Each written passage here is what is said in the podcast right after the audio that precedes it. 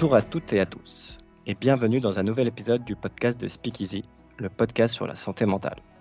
Aujourd'hui, nous donnons la parole à une invitée qui n'a que 23 ans, mais possède déjà une solide expertise concernant la santé mentale à travers ses différentes casquettes. Cette personne n'est autre que Céleste, tour à tour étudiante en psychologie, créatrice du compte Instagram Pétapsychophobie et patiente souffrant du trouble de personnalité limite. Le trouble de personnalité limite, pour ceux qui ne le connaissent pas, aussi connu sous le nom de borderline, est un problème de santé mentale grave, chronique et complexe. Les personnes qui en sont atteintes ont de la difficulté à contenir leurs émotions ou à maîtriser leurs impulsions. Elles sont extrêmement sensibles à ce qui se passe autour d'elles et peuvent réagir avec des émotions intenses. Les personnes atteintes du trouble personnalité limite vivent dans une douleur émotionnelle constante. Ainsi, vivre avec requiert une force mentale exceptionnelle, un courage et une abnégation à toute épreuve, mais également un suivi médical psychiatrique et thérapeutique adapté. Surtout qu'au-delà du trouble en lui-même, il faut apprendre à vivre avec le regard et le jugement des autres. C'est pour cela que notre invité a décidé de créer un compte pour alerter sur les dangers de ce qu'on nomme la psychophobie et donner la parole aux personnes qui en sont les victimes. Bref, vous l'aurez compris, l'invité du jour est un être extraordinaire et nous sommes ravis de l'accueillir parmi nous pour échanger. Vous écoutez le huitième épisode du podcast de Speakeasy et nous sommes avec Céleste de Paye ta psychophobie.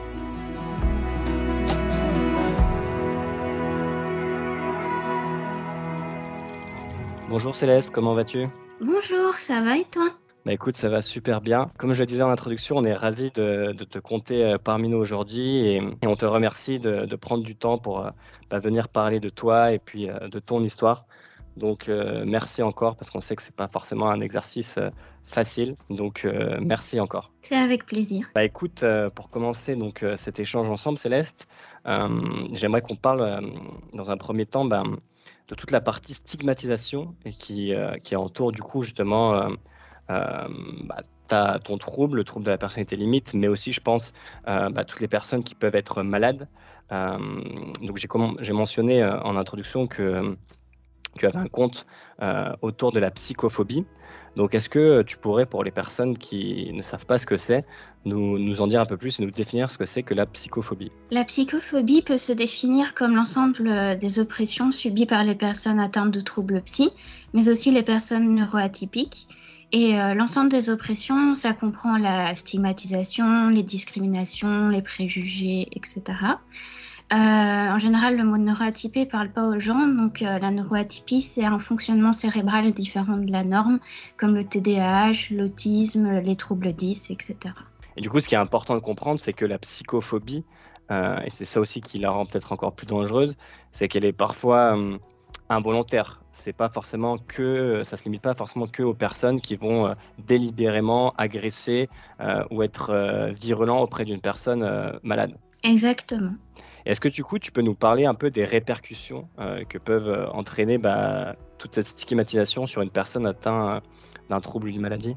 Ben, Ça a plusieurs impacts. Il y a déjà des difficultés à trouver un logement, à trouver un emploi, des difficultés à tisser des liens sociaux, à chercher de l'aide aussi parce que les personnes concernées on ressent beaucoup d'auto-stigmatisation, c'est-à-dire qu'il y en a beaucoup qui vont avoir peur d'être entre guillemets fous.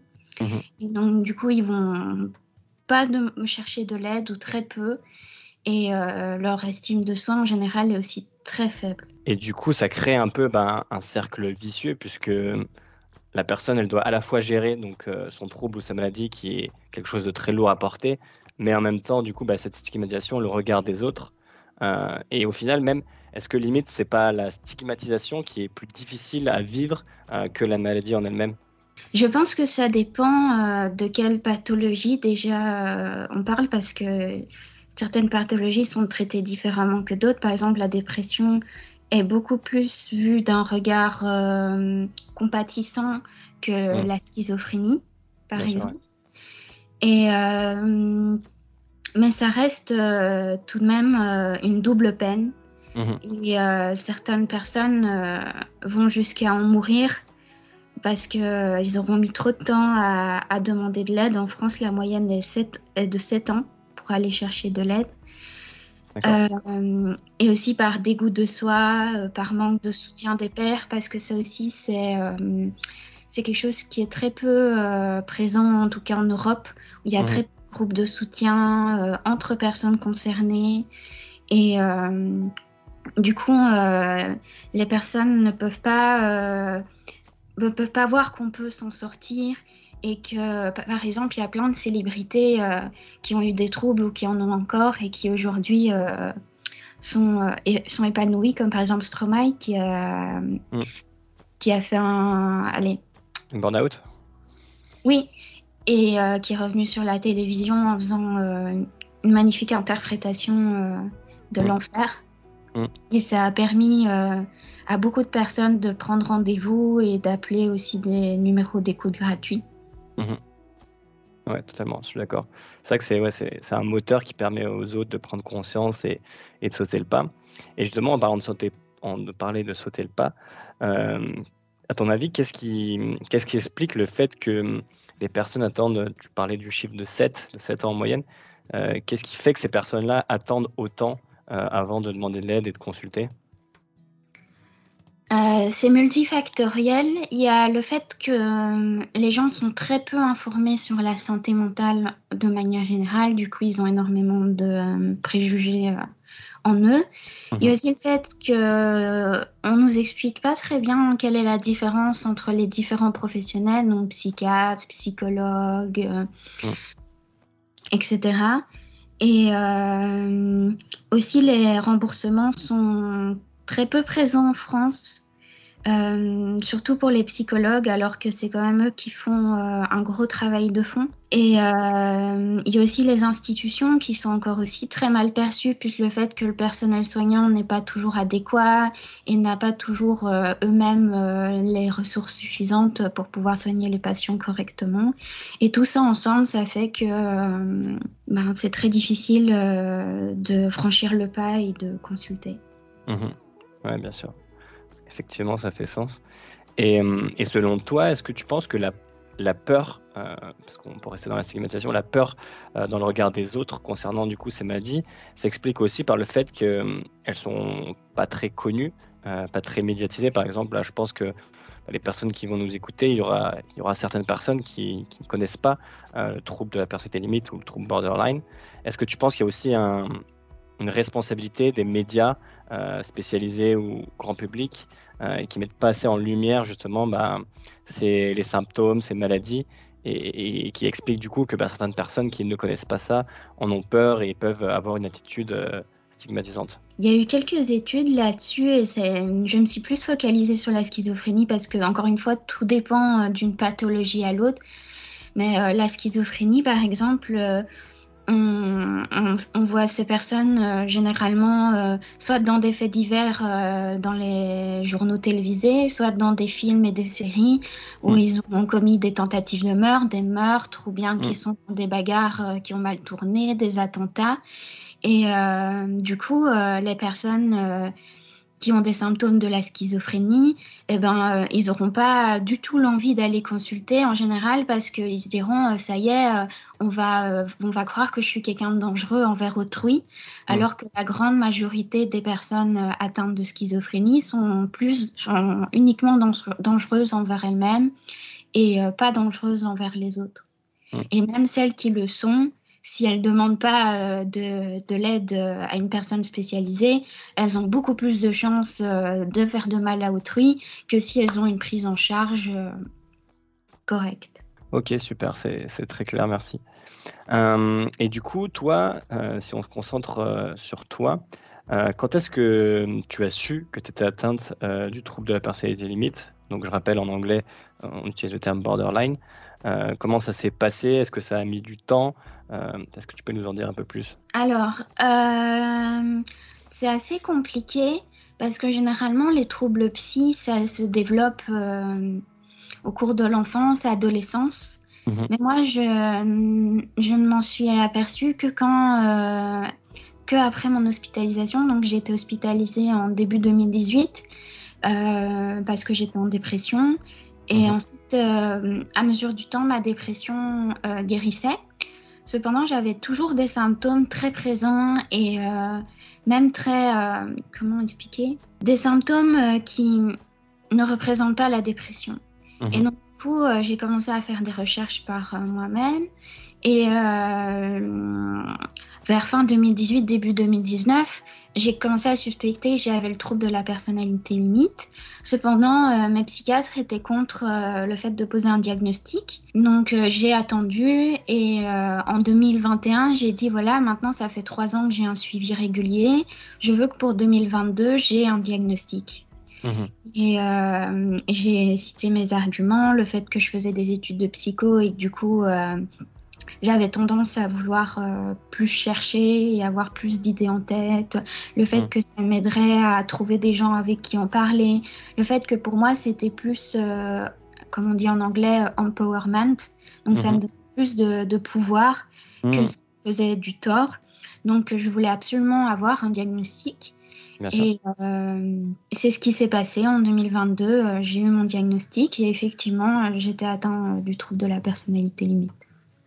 Ok, Mais je trouve que ce qui est fou, tu vois, parce que, enfin, tout le monde sait que poser un diagnostic, c'est une étape euh, cruciale euh, et vitale pour euh, justement après bah, enclencher le processus de rétablissement ou de guérison, selon les termes qu'on utilise, et que sans diagnostic, justement, quand on ne sait pas contre quoi se battre, c'est compliqué. justement, bah, tu parlais de notion d'empowerment, de reprendre le dessus. Donc, je trouve ça fou que certains psychiatres euh, se refusent à, poser un diagnostic. Quoi. Euh, c'est parce qu'il y a tellement de personnes qui ont de l'autostigmatisation que quand mhm. on leur pose un, diagnostic, ça leur fait plus de mal que de bien.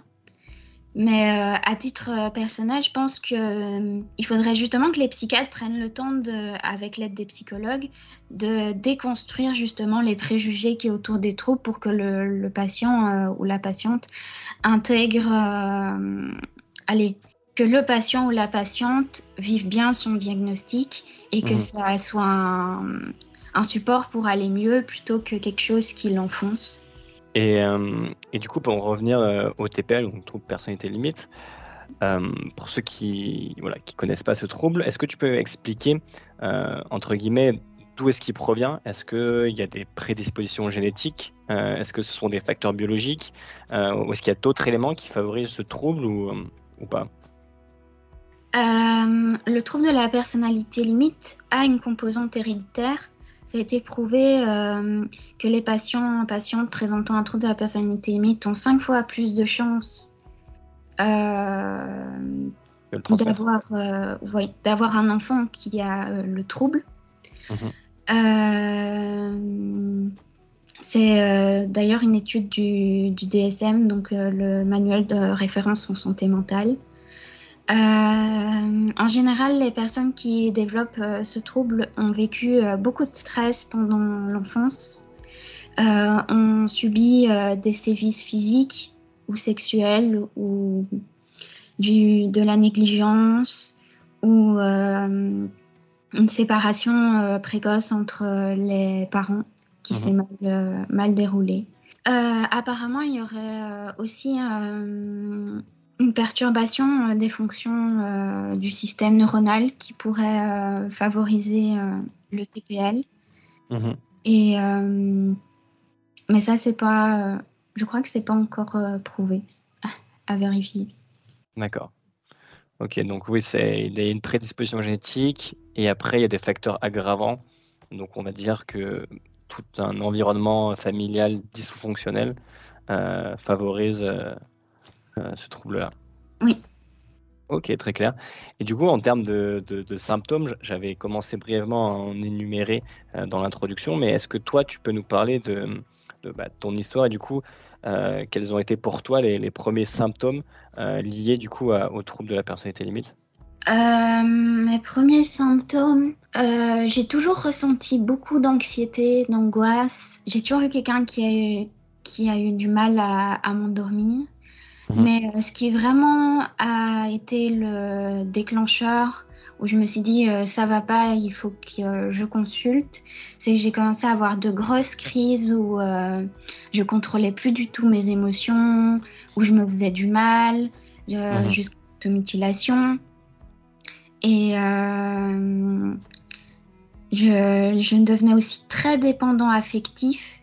Donc, c'est-à-dire que euh, j'étais accrochée à une personne et euh, c'était vraiment tout pour moi. je savais plus du tout mettre de la distance, faire la différence entre ce qui est moi et ce qui est l'autre. Et du coup, donc, tu, parlais aussi juste avant du, diagnostic et le fait que bah, récemment tu as eu du coup ce diagnostic et que c'était important pour toi. Est-ce que du coup tu peux nous expliquer pourquoi c'était important pour toi? Qu'est-ce que ça te qu'est-ce que ça t'a permis euh, Est-ce que tu as un autre regard du coup sur, euh, sur qui tu es, sur tous ces symptômes, sur la maladie? Est-ce que tu peux nous en dire un peu plus? Ce diagnostic m'a permis de mieux comprendre euh, ce que j'ai traversé parce que je suppose que c'est héréditaire que dans ma famille, ma mère là et ma grand-mère là. Et donc du coup, ça expliquerait beaucoup de choses qui se sont déroulées dans ma vie, qui sont pas forcément euh, très agréables. En tout cas, pour moi, ça, ça fait un, sens. Euh, ça m'a aussi permis de mieux définir mes limites, de mieux exprimer aux autres qu'est-ce qu'il faut faire et qu'est-ce qu'il ne faut pas faire Maintenant, mes proches, euh, quand je suis en crise, ils savent qu'ils ne doivent pas euh, le prendre pour eux, euh, qu'ils savent comment me répondre et m'encadrer. Et c'est vrai que ça a été à ce niveau-là un, vrai soulagement de pouvoir envoyer un message à mes proches avec des ressources et dire voilà, c'est ça que j'ai et c'est comme ça qu'il faut réagir avec moi justement, tes proches, comment ils ont accueilli ça? Eux aussi, ça les a soulagés, ça leur a permis d'avoir des, ressources? Alors, euh, il y a eu deux euh, groupes qui se sont formés dans mes proches. Il y a d'un côté ceux qui étaient plutôt contents pour moi parce qu'ils savaient que ça faisait longtemps que je recherchais ce diagnostic et qui se sont dit euh, ok on va on va faire en sorte que de t'encadrer au mieux. Et il y a eu l'autre groupe qui est toujours dans le déni et mhm. euh, qui euh, pense euh, que tout mon suivi psychiatrique ne sert à rien, que mon traitement ne sert à rien, que mes aides ne servent à rien, etc. Et malheureusement, pour ces gens-là, ben, j'ai appris à faire avec et à me dire que ce n'est pas de ma faute, que je n'en peux rien et à continuer à avancer. Par rapport du coup aux troubles de la personnalité, tu disais que c'était c'était difficile et, souvent compliqué pour les personnes à, sauter le pas. Euh, mais c'est aussi, en général, euh, dis-moi si je me trompe, compliqué à, poser un diagnostic et à déceler euh, ce trouble-là chez les personnes. Mm. Donc en gros, c'est pas juste le fait de sauter le pas et d'aller voir un psychiatre ou un psychologue, c'est qu'après, il faut aussi du temps pour poser comme diagnostic, monsieur, madame, vous êtes atteint de trouble borderline. Déjà, euh, les troubles de la personnalité, il faut avoir minimum 18 ans pour être diagnostiqué en théorie. Mhm. Il y a toujours euh, des exceptions, mais c'est assez rare. Et ensuite, il faut avoir un suivi sur plusieurs années pour déterminer euh, si, quels sont les symptômes et s'ils sont récurrents. Parce que bah, on traverse tous des périodes où on est plus en colère, où on se sent plus mal, etc. Et, mais il faut que ce soit vraiment euh, que ça perdure dans le temps. Et le problème, c'est que, ben, encore une fois, à cause de la stigmatisation, les gens euh, n'ont généralement pas un, suivi régulier euh, sur plusieurs années, et aussi parce que ça coûte. Mmh. Et donc, en général, dès qu'on se sent un peu mieux, on, on arrête le suivi, on arrête le traitement et on attend d'être à nouveau dans une période de crise pour reprendre rendez-vous. Euh, tu disais que, euh, que certaines personnes voilà, pouvaient euh, avoir du mal à gérer leurs émotions, mais que ça pouvait être temporaire, passager, euh, en fonction de la situation euh, dans laquelle elles se trouvent.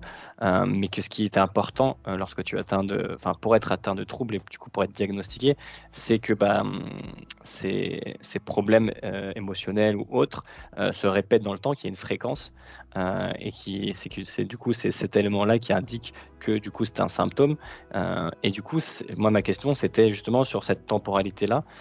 au bout de combien de temps, euh, combien de mois, combien d'années on peut se dire, bah là, c'est assez fréquent ou ça dure depuis un certain moment pour considérer que c'est un symptôme? Je ne me suis pas renseignée pour le trouble de la personnalité limite, euh, mais en général, c'est une période de six mois. Mais ça dépend euh, d'un trouble à l'autre, d'un trouble à l'autre. Mhm. Et euh, malheureusement, je ne connais pas tout par cœur parce que je fais des études de psychologie et pas de psychiatrie. Bien sûr. Non, mais c'était une simple question, il n'y a, pas de souci, Céleste. Ok, super.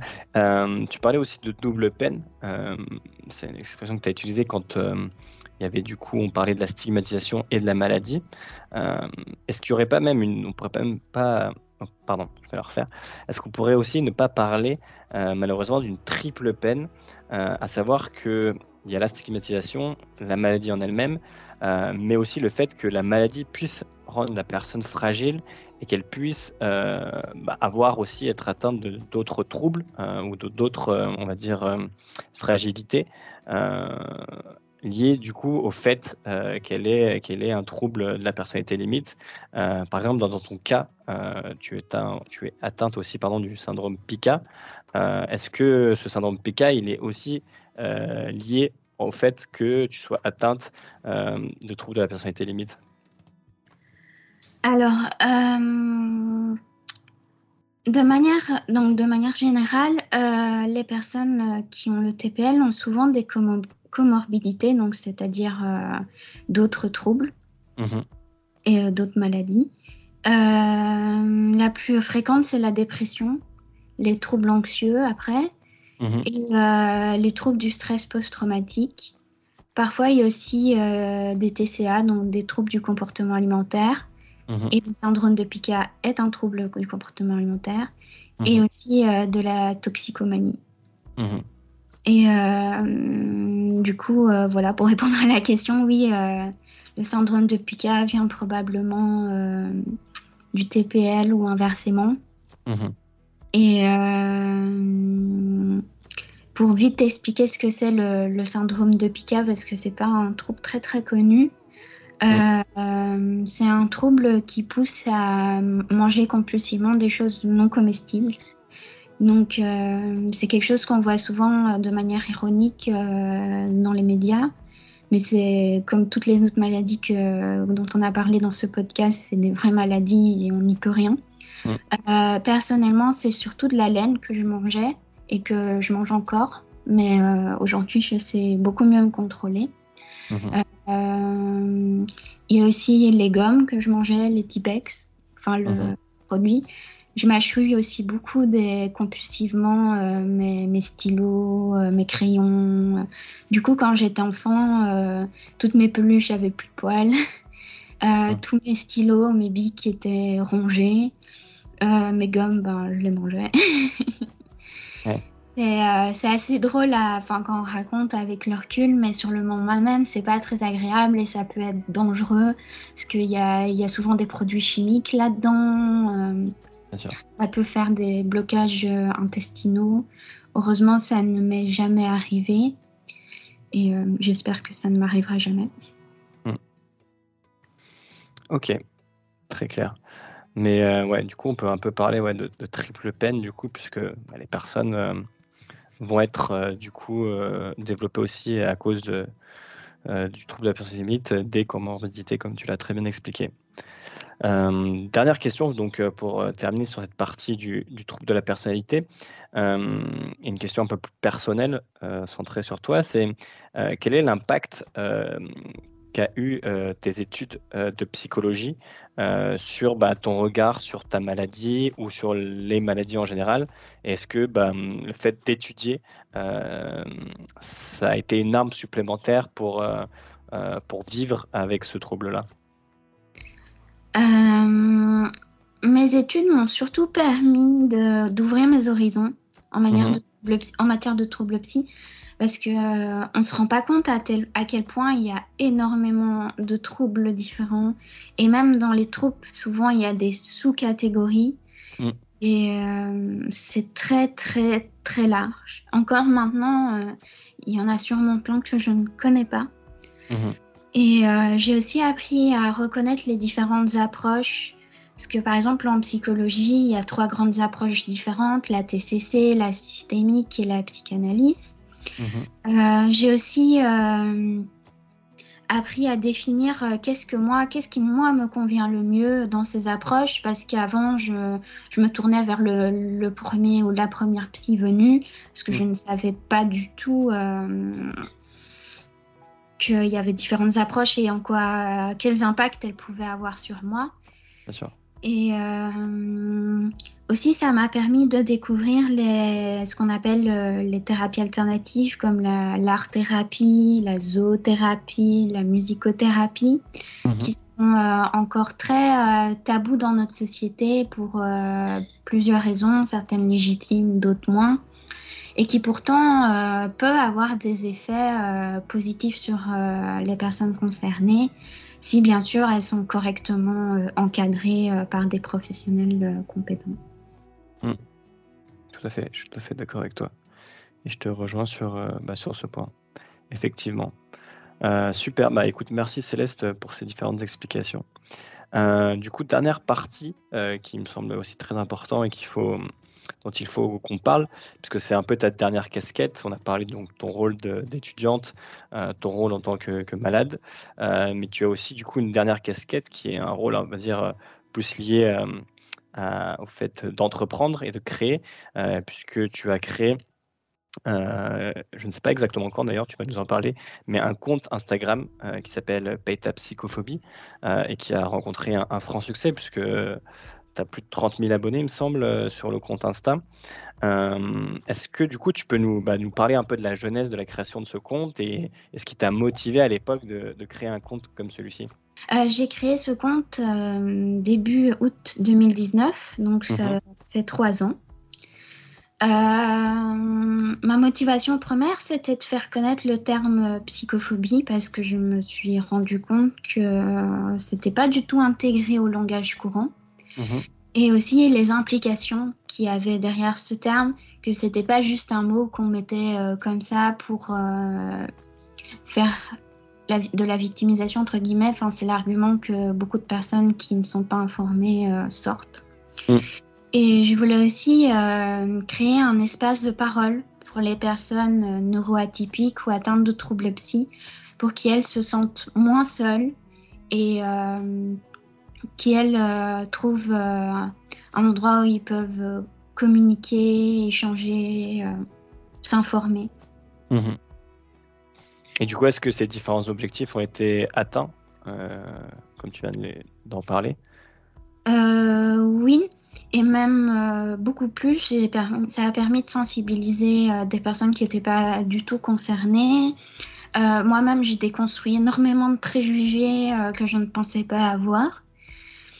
Euh, aussi bien sur la psychophobie que le validisme, validisme de manière générale. Donc le validisme, c'est les oppressions que subissent les personnes handicapées de manière mhm. générale. Et aussi sur euh, toutes les autres oppressions comme le racisme, euh, la, l'LGBT-phobie, etc. je pensais déjà tout savoir et puis finalement je ne savais rien. Et encore mhm. maintenant, j'ai sûrement énormément de choses à apprendre. Je me suis aussi rendu compte que euh, les violences médicales étaient beaucoup plus répandues que euh, ce qu'on imagine. Et euh, là aussi, beaucoup de gens se sont, se sont sentis moins seuls, se sont sentis compris, comprises. Et c'est...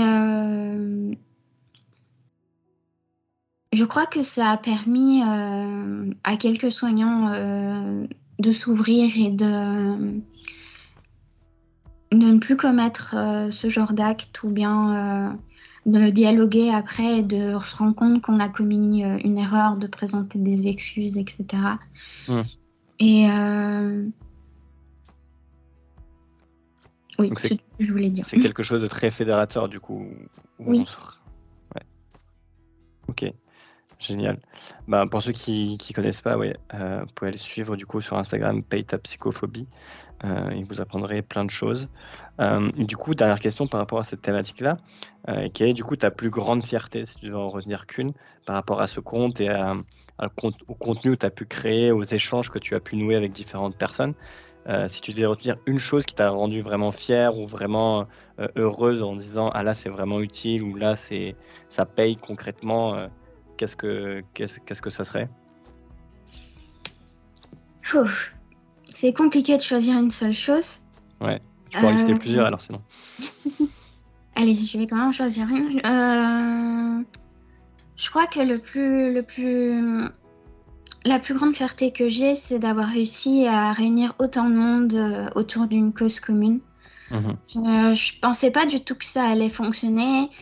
Et euh, dans mes espoirs les plus fous, comme on dirait, entre guillemets, mhm. euh, je pensais que ça réunirait minimum 10 euh, 000 personnes et que je ne ferais jamais plus. Mhm. Là, on, comme tu as dit au début, on est plus de 30 000 et j'ai l'impression que ce n'est pas fini. Et il y aura encore beaucoup de choses à faire à l'avenir et en tout cas j'essayerai de continuer le plus longtemps que je pourrai. Hmm. Ouais, tu as bien raison parce que je pense qu'en effet, ce genre de compte est extrêmement utile et fait beaucoup de bien aux personnes. En tout cas, bravo euh, pour, ce, pour ce compte et pour euh, cette force que tu donnes euh, aux autres personnes. et du coup, justement, pour rebondir sur cette notion de donner de l'espoir, si toi tu avais un message d'espoir aux personnes euh, malades euh, qui peuvent nous écouter, euh, quel serait-il? Encore une fois, c'est difficile d'en choisir un. Mhm. Je dirais que quand on a un trouble psy ou une neuroatypie, c'est parfois très très dur de garder espoir, voire même impossible. Mais en tout cas, si c'est impossible, j'ai l'espoir pour vous. Euh, c'est qu'un jour on arrivera à, vaincre la psychophobie, qu'on arrivera à ce que les gens soient sensibilisés et euh, que ce soit plus, euh, plus un lourd combat à mener. Mm. Et je ne sais pas le temps que ça prendra, mais on y arrivera et il y aura toujours quelqu'un pour reprendre le flambeau, ça, ça je n'ai pas de doute. Mm quelqu'un pour se battre et, mhm. reprendre le flambeau. Tout à fait. Dernière question. Euh, qu'est-ce qu'on peut du coup, toi, te souhaiter euh, pour la suite euh, de choses évidemment bien positives et, bienveillantes? Ah, Ce serait pas pour tout de suite, car pour l'instant, j'ai pas les épaules pour, mais dans quelques années, J'aimerais réussir à soit euh, créer une association parce que moi je vis en Belgique et en Belgique il y a très peu d'associations. Déjà en France il n'y en a pas beaucoup, mais en Belgique mm. encore moins pour la santé mentale. Et, euh, et où euh, créer des espaces de parole, que ce soit en tant que psy de faire des groupes de parole mm-hmm. ou en tant que personne concernée et du coup en tant que père aidant, père aidante euh, faire des groupes de parole. Un des deux, voire les deux. Ouais, bah, ça serait extrêmement utile, effectivement. Très beau projet. Bah, écoute, euh, merci beaucoup Céleste euh, bah, pour cet échange super enrichissant. Je pense que ça parlera à beaucoup de personnes, ça va permettre aussi à beaucoup de personnes de, de comprendre ce que c'est que le trouble de la personnalité des mythes, de comprendre aussi bah, le poids de la stigmatisation. Et c'est vrai que c'est une donnée très importante. Euh, parce qu'on a vu qu'elle avait des répercussions très fortes euh, chez les personnes malades. Donc encore une fois, euh, merci pour bah, ces explications très claires, merci d'avoir joué le jeu, et merci à vous qui nous écoutez. à très bientôt, Céleste. À bientôt. Merci beaucoup. Vous écoutez le huitième épisode du podcast de Speakeasy. À très bientôt.